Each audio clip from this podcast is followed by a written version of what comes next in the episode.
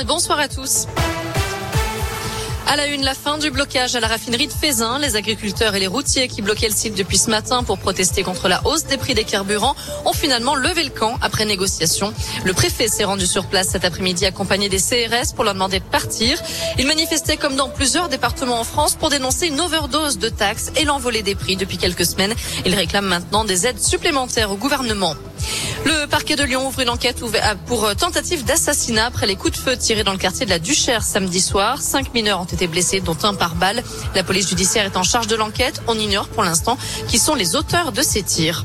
C'est une première en France. Les hospices civils de Lyon se sont dotés d'un scanner capable d'explorer un patient en position debout, des membres inférieurs jusqu'au bassin. Ce scanner équipe le service de chirurgie orthopédique et traumatologique de l'hôpital Lyon-Sud.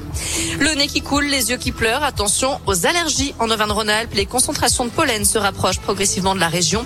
Les personnes allergiques pourraient ressentir des gènes dès ce week-end.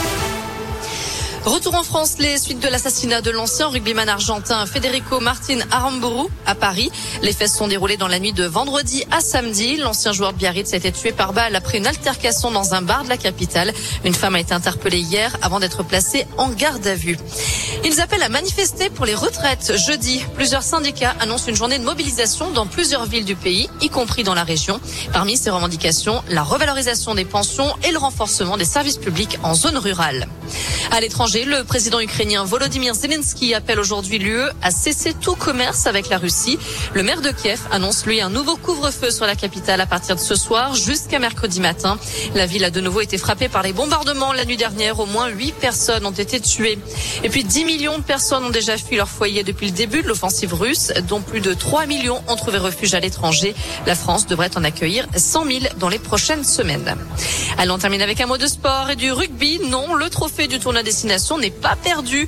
Après le sacre du 15 de France face à l'Angleterre samedi soir, les Bleus ont remporté le Grand Chelem et après une soirée festive, bien arrosée sans doute, plusieurs membres de l'équipe avaient signalé la disparition de la coupe tombée dans la Seine au petit matin, d'après Damien Penaud.